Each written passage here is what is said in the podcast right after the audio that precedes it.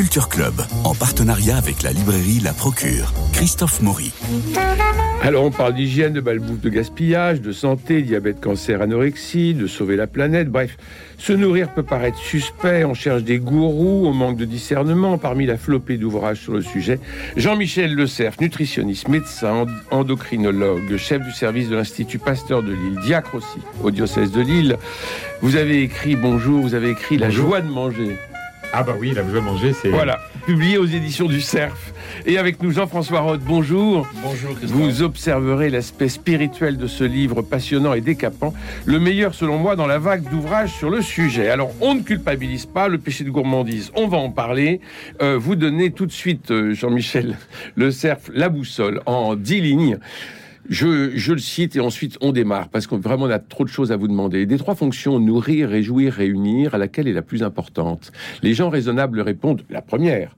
Le nutritionniste, au risque de passer pour un provocateur, choisirait volontiers la seconde, car lorsque l'envie de vivre s'estompe, le plaisir et la motivation pour manger disparaissent. Pour preuve, la perte de poids est le premier signe de la dépression, le refus de manger est l'indicateur du syndrome de glissement, la personne âgée qui se, qui se laisse aller, et donc du refus de vivre. Le refus du plaisir est la marque de l'anorexique qui veut dominer et maîtriser son corps et ses affects. Donc se nourrir, euh, pour manger, il faut se nourrir, se réjouir et se réunir. C'est bien les trois fonctions essentielles, Jean-Michel Lucef. Oui, c'est les fonctions essentielles et on les oublie un petit peu aujourd'hui. Euh, moi qui suis nutritionniste et qui ai passé ma vie à conseiller les gens sur euh, une bonne alimentation, je pense qu'il faut rétablir un petit peu la boussole. Et dans l'acte alimentaire, eh bien, la motivation première n'est pas pas uniquement de d'ingérer des nutriments pour, euh, pour se faire du bien, c'est se faire du bien, se faire du bien en ingérant des nutriments qui sont bons pour notre santé, mais d'abord, d'abord le plaisir qui est un moteur, un vrai moteur. Et puis autour du plaisir, il y a aussi la rencontre, puisque manger, c'est d'abord un acte alimentaire qui nous réunit, même si c'est pas dans tous les cas quelque chose qu'on réussit à, mener de front, mais euh, vous savez. Donc toutes ne sommes pas des vaches solitaires sous l'arbre euh, à, à brouter on n'est pas des vaches solitaires sous l'arbre à brouter, on est des, des, êtres de relation et il faut qu'on rentre en relation avec les autres à travers l'alimentation, avec la nourriture à travers l'alimentation, à travers ceux qui ont produit aussi la nourriture. Il y a, toute, une, toute une philosophie, j'allais dire une anthropologie qu'on est en train un petit peu d'oublier. Oui, vous dites, euh, il n'y a rien de plus triste qu'un aliment muet, un aliment qui ne raconte rien, ne nous parle pas, ni par ses sensations gustatives, ni par son histoire ou son origine. Oui, manger, c'est euh, évoquer plein de souvenirs, des rencontres, des gens, des odeurs, euh, des lieux. Et, et ça, c'est essentiel parce que sinon, on est, on est effectivement des, des, des êtres uniquement réduits à un tout digestif. C'est pas la réalité. Mais alors, c'est très français à table de parler de ce qu'on mange et de ce qu'on aurait pu manger et de comment cuisiner. C'est très français. Les anglo-saxons ne le font pas. Euh, vous, vous dans votre livre, vous vous placez plutôt du côté de la France. Oui, euh, carrément, du côté méditerranéen, on peut dire. Et effectivement, ce qui, ce qui euh, nous réunit, c'est de parler de la nourriture. À table, c'est vraiment, si vous observez, euh, vous vous observez, les, les, gens adorent parler de nourriture. Ils s'échangent des recettes, des restaurants. Moi, j'étais... C'est-à-dire que ça fait, partie de, ça fait partie aussi de se nourrir que de parler de nourriture Bien sûr, bien sûr. Et, et ça, c'est quelque chose qui apaise, qui nous réconcilie, qui... Enfin, on, on pourrait dire qu'à la limite, c'est mieux que parler du beau temps, parce que c'est il y a, il y a, il y a dans, dans l'acte alimentaire une sorte de livraison de soi-même et un partage de valeurs communes. Et moi, ce qui m'effraie un peu aujourd'hui, si vous voulez, c'est que l'alimentation devient un moment, un lieu ou un, ou un sujet de division parce que chacun y va de son petit couplet avec l'individualisme. Moi, mon régime, ton régime, euh, j'ai supprimé cela. Pourquoi tu manges encore les du lait véganes essentiels Voilà, pourquoi tu manges encore de la viande Comment ça se fait Tu devrais pas. Tu vas grossir. Enfin, plein, plein de choses qui, qui, qui, qui, qui nous éloigne de la réalité de ce qu'est l'alimentation, qui est quand même un, un élément absolument majeur dans la finalité de, de, de, des activités humaines. Parce qu'en fait, se nourrir et digérer est douloureux pour le corps. Mais la joie de manger, c'est précisément la joie de partager et de parler plus du saucisson que de Macron oui, alors la joie de manger, c'est beaucoup de choses. C'est euh, reconnaître d'abord que manger est d'abord quelque chose qui nous fait du bien. Et ça, on, le dit pas assez. On nous dit toujours, oui, mangez pas bien, c'est pas bien, vous devriez pas, avec le réchauffement de la planète, en plus, des choses qui, sont, réelles. Mais, mais il, faut, il faut remettre euh, l'église au centre du village. C'est-à-dire que la joie de manger, c'est ça me fait du bien. Euh, c'est quelque chose qui, qui, me, euh, qui me réconcilie avec moi-même, avec la nourriture, avec les autres. C'est l'occasion aussi d'échanger, de parler, de partager. Euh, manger, c'est le lieu de la conversation aussi. C'est très important, la conversation. Et quand les, les repas disparaissent, la conversation disparaît. Dans les familles disparaissent aussi. Dans une ville de 80 ans, vous avez compté 58 400 repas de midi et du soir. 58 400 repas, c'est 58 400 euh, raisons de fête, finalement, pour vous. Oui, le repas est une fête. Alors, tous les repas sont pas la fête, mais euh, imaginer une fête sans repas, c'est impossible. Alors que conseillez-vous à ces, ces, solitaires, ces vies en solo, ces célibataires, ces gens qui, ces, personnes âgées qui vivent dans la solitude? Comment se nourrir dans ces cas-là? Ah bah c'est pas facile. Effectivement, ils perdent parfois un peu le goût de manger. Et moi, je vois bien avec ma, ma, chère et, vieille maman quand on va chez elle, euh, qu'on lui prépare le repas, elle mange. Quand elle est toute seule, on n'est pas, on n'est pas toujours sûr qu'elle mange suffisamment. Et donc, euh, oui, quand on est seul, on perd une partie de, cette dimension-là, mais on peut essayer quand même de, la maintenir avec, euh, euh, avec des petits artifices. Mais on, est fait quand même pour vivre en commun, en partie, en tout cas autour du repas, le partage est essentiel. Et vous, l'écrivez de façon très ferme, manger sert à se réunir. Oui, ça sert à ça. Euh, vous n'allez pas inviter quelqu'un en disant viens euh, à la maison, on va parler sur le seuil de la porte. Viens à la maison, viens manger. Euh, vous n'allez pas dire je le connais, je l'ai vu. Vous allez dire je le connais, j'ai mangé avec, lui. Oui. Ah bah oui, absolument. Moi, je le dis moi-même. Je le connais. Ah oui, j'ai mangé avec lui parce que à travers le repas, à travers ce qu'on va dire au moment du repas, à travers les choix alimentaires, on va un peu se livrer. C'est quand même quelque chose qui est très personnel, les choix alimentaires. Notre alimentation, c'est une marque de fabrique, une marque d'identité, c'est un héritage, c'est ce que mes parents qui m'ont aimé m'ont appris à aimer. Parce qu'en en fait, dans, dans, dans, Et vous le dites très bien, dans la relation éducative, euh, votre mère ne vous donne pas du poison. Ah, Donc, bah quand vous avez de l'amour pour votre mère et la, votre mère de l'amour pour vous, ce qu'elle vous donne, c'est forcément ce qui est bien pour vous. Voilà, c'est un acte d'amour. On voit très bien, euh, à, travers le, fait de préparer à manger pour les autres, que ce soit quand on est cuisinier, mère de famille, père de famille, on essaie de donner le, meilleur.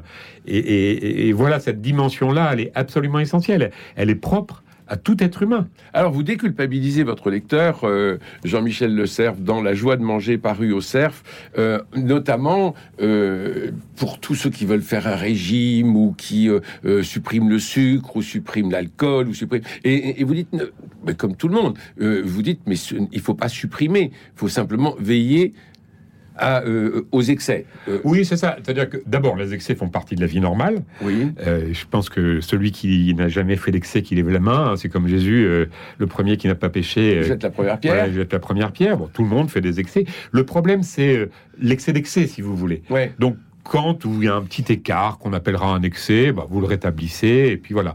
Si vous avez besoin d'équilibrer votre alimentation, bah, vous l'équilibrez, c'est-à-dire vous vous adaptez un tout petit peu, vous mangez un tout petit peu moins en quantité quand euh, l'abondance est, est, présente. Vous essayez de varier un peu. la meilleure solution à l'excès, c'est la variété finalement. Oui, c'est la variété. Nous sommes poussés à manger varié pour varier le plaisir. Joue un rôle essentiel, il joue un rôle moteur. Donc plus on, prend des, aliments variés ou des boissons variées, euh, moins on tombe dans l'excès. Oui il faut, peut-être aller plus loin, c'est-à-dire que le plaisir est présent dans l'acte alimentaire, c'est-à-dire que c'est un moteur, et euh, on peut dire que le créateur a mis dans notre, dans notre nature le plaisir comme moteur pour les actes essentiels de la vie. On va parler d'autre chose, la sexualité, le plaisir est présent parce que la sexualité est importante pour la procréation, même si c'est pas la finalité à chaque instant, bien entendu. Et eh bien pour l'alimentation, c'est la même chose. C'est une finalité euh, tellement importante que de se nourrir que le plaisir a été mis pour qu'on soit poussé à manger. Donc le plaisir ne peut être que bon. Par contre, l'excès de plaisir, et peut-être on peut en parler à propos de la gourmandise, quand c'est quelque chose qui, qui vous enferme, qui vous empêche d'aller vers les autres, qui vous replie sur vous-même, on peut dire que la gourmandise va commencer à poser un problème, y compris sur notre vie spirituelle. Mais euh, voilà, sinon, euh, être gourmand est quelque chose qui est, qui, qui, qui, est naturel et qui est normal et qui est bon.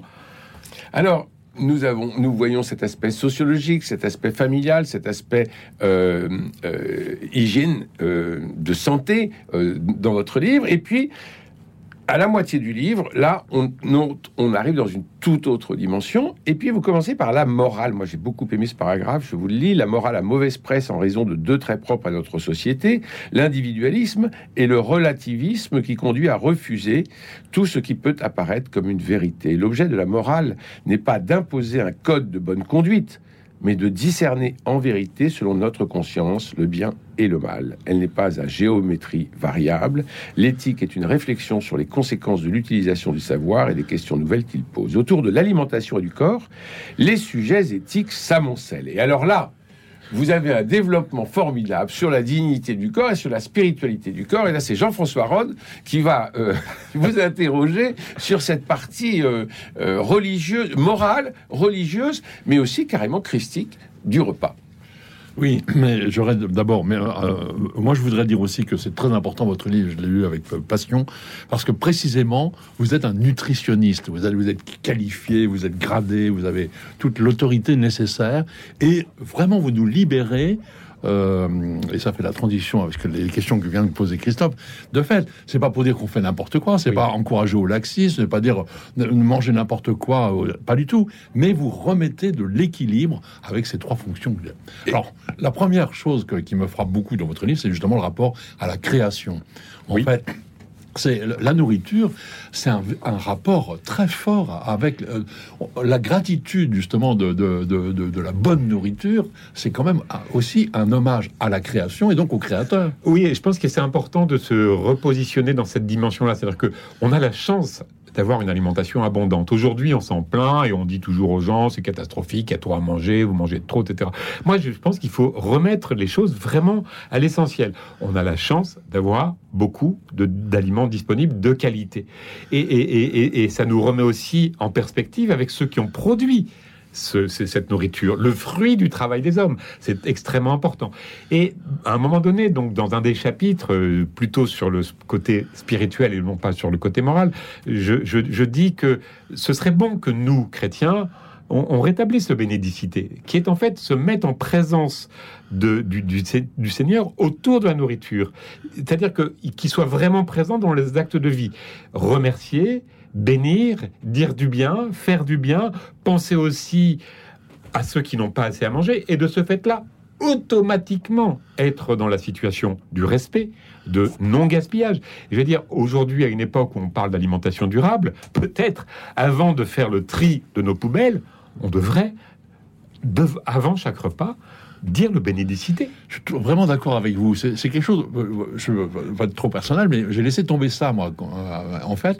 Et j'essaie de le rétablir maintenant. C'est bien plus difficile que si j'avais continué avec mes enfants, parce que je suis d'accord avec vous. Peut-être qu'on l'a laissé tomber parce que c'était devenu très automatique et un peu des formules vides. Mais si on se remet dans la position de la gratitude, parce qu'on va manger, c'est formidable. Et ça, et, ça dépasse euh, l'Église catholique romaine, puisque vous le dites dans votre, dans votre livre, Jean-Michel de Cerf, il y a des gens qui sont athées ou agnostiques et qui prennent un moment de silence ou de recueillement, de remerciement du fait de se retrouver tous ensemble autour de la Aujourd'hui, on parle beaucoup de méditation, pleine conscience, tout ça. J'en parle un tout petit peu. Hein. Hmm? beaucoup, de plus en plus de gens font de la méditation, de moins en moins de gens prient. Mais bon, peu importe.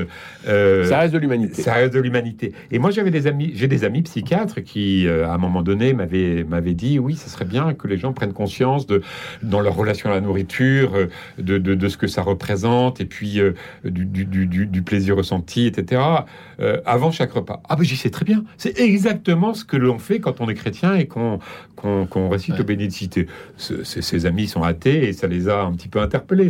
C'est vraiment intéressant. De toute façon, dans notre vie chrétienne, beaucoup d'attitudes de, euh, nous appartiennent, mais peuvent être partagées par des non-chrétiens. Bien, sûr, bien, sûr, bien sûr. Précisément, il y a le respect, enfin le bénédicité, c'est le moment, la gratitude vers, vers le Créateur, d'accord, mais ça peut être aussi pour euh, celui qui ne veut pas aller jusque-là, euh, simplement le respect de, ce qu'il qu'il a à, sa disposition. Regardez dans un déjeuner ou un dîner officiel, tout le monde se tient debout derrière sa chaise, et une fois que tout le monde est debout derrière sa chaise, on s'assied. C'est-à-dire qu'il y a ce moment d'attente tout à fait. et de réunion devant le, euh, devant le repas. Alors, euh, vous, vous, écrivez, Jean-Michel Le Cerf, dans La joie de manger, il m'arrive qu'on me demande s'il existe une façon chrétienne de manger, si l'on peut manger de la viande ou si l'on doit être végétarien. L'enseignement du Christ est clair, il rejette les rites qui nous détournent de notre véritable vocation. Mais il existe une façon chrétienne de manger, le respect de la nourriture et la reconnaissance vis-à-vis de ceux qui l'ont élaboré, l'attention à son mode de production, on peut y revenir,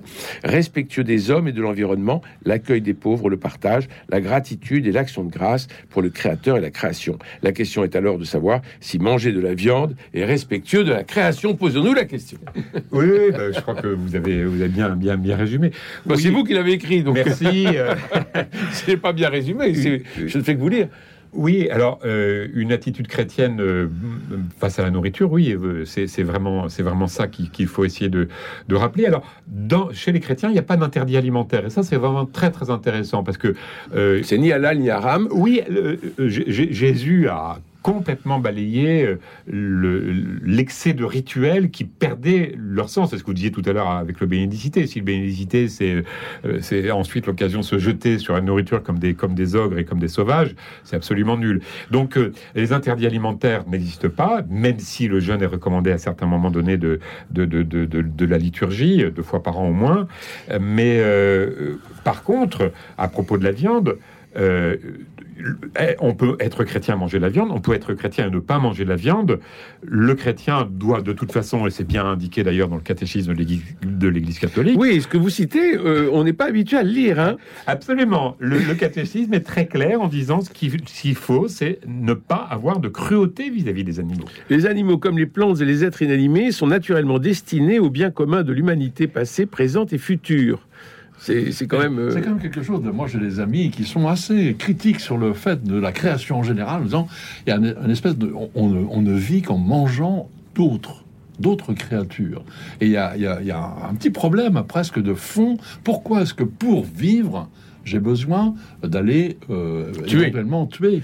Et En tout cas, euh, oui, manger. Euh, mais pourquoi est-ce que j'ai besoin d'aller euh, saisir une autre vie enfin, Et en deux lignes, Jean-Michel Le Cerf vous répond La dignité de l'homme est de respecter les créatures. Les animaux n'ont pas de devoir, mais l'homme en a. L'homme, a des, a des devoirs vis-à-vis de, de la création. Et c'est, Et vraiment du ça. vivant. Et du vivant. Et c'est vraiment ça que la Genèse nous enseigne en disant vous êtes les intendants, vous devez euh, gérer ce- ce- ce- ce- cette création, vous devez la respecter, l'entretenir, la fructifier, mais il n'est dit nulle part que euh, nous, nous ne, ne devons pas manger euh, d'animaux. Alors, bien sûr, après, euh, le respect de, toute créature en, étant attentif à ne pas exercer de, mal et de cruauté vis-à-vis des animaux est quelque chose qui me semble tout à fait, tout à fait bien. Mais euh, voilà, il n'y a pas, il y a, y a- pas, euh, comment dire, de crime euh, à, à manger la viande. Je me rappelle, j'avais fait une conférence un jour sur la viande et il y avait, il y avait quelqu'un qui était un végétarien militant. Il m'avait dit, vous êtes un assassin, on, de la- on peut manger de la viande et, et- et ce n'est pas critiquable. On peut aussi ne pas en manger. Alors, on a déjà parlé un peu de Jésus, mais moi je trouve que c'est très intéressant de voir l'attitude justement de Jésus par rapport à la nourriture, Oui. par rapport au Oui. repas.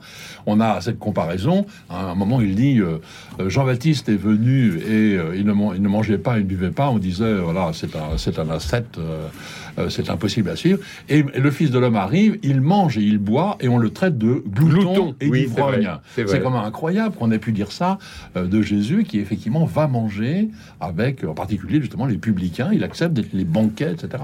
Oui, Et vous le disiez tout à l'heure, il a supprimé les, les interdits euh, alimentaires complètement, ce qui est exceptionnel dans. Oui, dans- alors dans- dans la, raison était, vous le savez, c'était pas pour ne pas passer par la case juif euh, avant de devenir chrétien. De même que la Oui. circoncision a été euh, n'a pas été retenue comme une obligation, les interdits alimentaires n'ont pas été retenus non plus.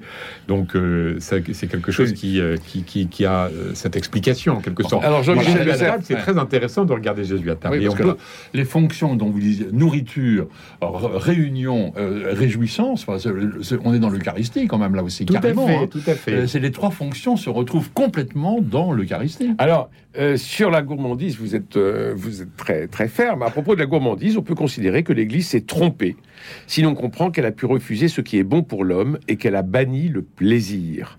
Or, celui-ci est fait pour l'homme, et ce d'abord d'un point de vue psychologique, puisqu'il nous pousse à manger et participe à la régulation du comportement alimentaire. En ce sens, il est voulu, le plaisir, il est voulu par Dieu, il ne peut avoir créé le plaisir s'il n'est pas un bien pour l'homme. Manger nous fait du bien, et ce bien comprend la mise en œuvre de tous nos sens et les effets réconfortants de la nourriture. Alors pour l'hédoniste que je suis, ce paragraphe, moi je le mets en grand dans ma salle à manger. Alors j'ai quand même euh, terminé le chapitre en disant que dans certaines conditions, quand même, le, la gourmandise peut être considérée comme un péché quand elle nous empêche d'aller vers les autres quand elle nous empêche d'aller vers les autres, quand elle nous replie sur nous-mêmes et quand ça devient quelque chose qui devient le, euh, la finalité même on de pourrait notre proposer existence. un autre mot. On pourrait dire que le péché, c'est la goinfrerie. Hein, Oui. Et garder peut-être le mot gourmandise hein, euh, dans son sens le plus positif. Moi je dirais que c'est la goinfrerie de- de- solitaire. Parce, Oui, que, parce que la goinfrerie partagée est une fête aussi. Oui, oui, oui. je- je- Et dans la fête, il y a toujours des excès. Je, pense que c'est pas tant l'excès que euh, l'esprit dans lequel on est et le fait que ça nous coupe réellement de, de- de ce qui est essentiel dans notre existence comme chrétien, c'est derrière la charité et l'attention aux autres. Si ça nous coupe, à ce moment-là, c'est un, c'est un péché. C'est tout. Mais euh, en soi, euh, manger beaucoup de temps en temps, avec plaisir et avec d'autres, je pense Mais que voilà, c'est quelque chose qui est, est- est tellement naturel que bon, je vois pas pourquoi on le coupe, on le, on le condamnerait. Alors l'Église s'est trompée quand elle a, elle, elle- a condamné toute forme de plaisir. Mais bon, ça c'est les Jean-Michel Le Cerf, le- on ne peut pas diviser votre vie entre le diacre, le nutritionniste, le médecin, le, le. Euh, le jeûne. Il nous reste quelques minutes. Oui. Laissé ça pour la fin de l'émission. Vous avez parlé tout à l'heure de deux périodes de jeûne. Toutes les religions ont une période de jeûne parce que le jeûne fait du bien à l'homme. Oui, alors moi, je- Alors là, le, le nutritionniste, qu'est-ce qu'il me dit? Dans, dans, dans, dans le livre, je parle pas des effets euh, sanitaires euh, Oui. prétendus. Hygiéniste hygiéniste du jeûne parce que euh, je vou- voulais pas rentrer. C'est pas un livre de diététique, c'est un livre de, de, de, de réflexion. Oui, le, le, le jeûne a- a- appartient à toutes les religions et toutes les religions ont, ont prôné le jeûne. Chez les chrétiens, le jeûne est essentiellement non pas pour euh, condamner le corps, mais pour euh, permettre de se tourner vers l'essentiel. Et il est forcément associé à la charité Mais ça Et à la prière. aussi. je sais pas. Il y a, il y a- si vous voulez, cette, cette, euh, cette attitude sur, qui, dit, qui est de dire le jeûne, c'est bon pour le corps. Ce qui est bon pour le corps, c'est d'éviter les excès permanents et, et- et les Et même excès les excès du jeûne, alors. et les excès du jeûne. Euh, euh, mettre au repos notre organisme n'a pas de sens en soi, si ce n'est euh, le mettre au repos quand il y a vraiment des excès. C'est comme si je vous disais demain, euh, votre système cardiovasculaire il fonctionne de trop, vous devriez arrêter de faire battre votre cœur et de respirer pendant quelques temps. Le système digestif, il est fait pour marcher en permanence. Et donc, euh, il y, a, il y a une espèce de mythe sur les bienfaits du jeûne. Ce qui est important, c'est d'apprendre aux gens à manger sainement, de temps en temps à apprendre à, à- à ne pas manger pour euh, Se libérer un peu de cette de, de, de, de, de, de- de ce corps quand on, on- on veut aller vers l'essentiel et se tourner vers le Seigneur, vers le tout autre et vers les autres. Mais euh, il n'y a pas a pas une vertu hygiéniste absolument indispensable pour être en bonne santé de jeûner. On peut jeûner une fois de temps en temps et un jour par semaine si on le veut. L'Église nous enseigne qu'il est bon de jeûner pendant le carême, le mercredi des saints, le vendredi des saints, mais ça, mais l'Église n'a pas écrit c'est bon pour votre santé. Oui. Mais à partir du moment où l'Église le, le propose, c'est peut-être bon aussi pour la C'est santé. pas forcément Jean-François mauvais pour la santé. c'est mais c'est vrai que c'est. Il me semble que c'est toujours le jeûne est toujours associé à la prière, et donc ça, je- Bien ça, sûr. ça renforce ce que vous dites. Puis, Enfin, c'est c'est pour se tourner vers le Seigneur. Voilà, aujourd'hui, si vous voulez, le jeûne contemporain est un jeûne où euh, on se tourne vers soi. C'est-à-dire que pour le développement personnel, pour moi-même, moi je, moi je, moi je, il est prôné dans cette dimension-là. C'est pas le sens du jeûne chrétien. Le jeûne chrétien est d'abord tourné pour aller vers le Seigneur et donc aussi peut-être euh, euh, se détacher un peu de, de, de, ce qui peut nous, nous, écraser un peu cette, enveloppe corporelle, mais elle n'est pas niée et bien sûr aussi vers les autres et euh, par la charité et, et- et la prière. Donc, Donc- oui, le jeûne, pourquoi pas, euh, n'est pas exclu. D'ailleurs, dans les grandes traditions monastiques, euh, euh, l'Église ou un certain nombre de saints ont dit oui, le jeûne fait du bien. Bon, je veux bien, mais moi je. je Jean-Michel dans votre livre La joie de manger, euh, vous vous présentez très personnellement en, expliquant que vous avez quatre enfants, 14 petits-enfants. Vous réunissez tout le monde cet été, j'imagine. Comment vous les éduquez justement à la, à- au repas, à la fête du repas? Alors oui, quand on est médecin nutritionniste, euh, on a toujours peur que nos enfants tombent dans l'ornière de la diététique et des interdits. Et, C'est les belles filles, de ça, qui font ça souvent. et en fait, à la, à la maison, euh, tout le monde aime manger, tout le monde aime partager. Et tout le monde mange de tout? Tout le monde mange tout, il n'y a aucun régime alimentaire, tant mieux, et c'est fort bien, et c'est vraiment fort agréable de se réunir et, et de partager au cours du des repas qui, qui s'éternisent. Quelle joie de manger pendant euh, un long moment quand on est avec les gens qu'on aime. Jean-Michel Le Cerf, La joie de manger, paru aux éditions du Cerf, un livre tout à fait essentiel, comme vous l'avez compris. Et puisque pour vous, Jean-Michel Le Cerf, et pour moi désormais, puisque je vous ai lu, le repas est une fête, eh bien je viens dîner chez vous ce soir. Allez, bonne semaine.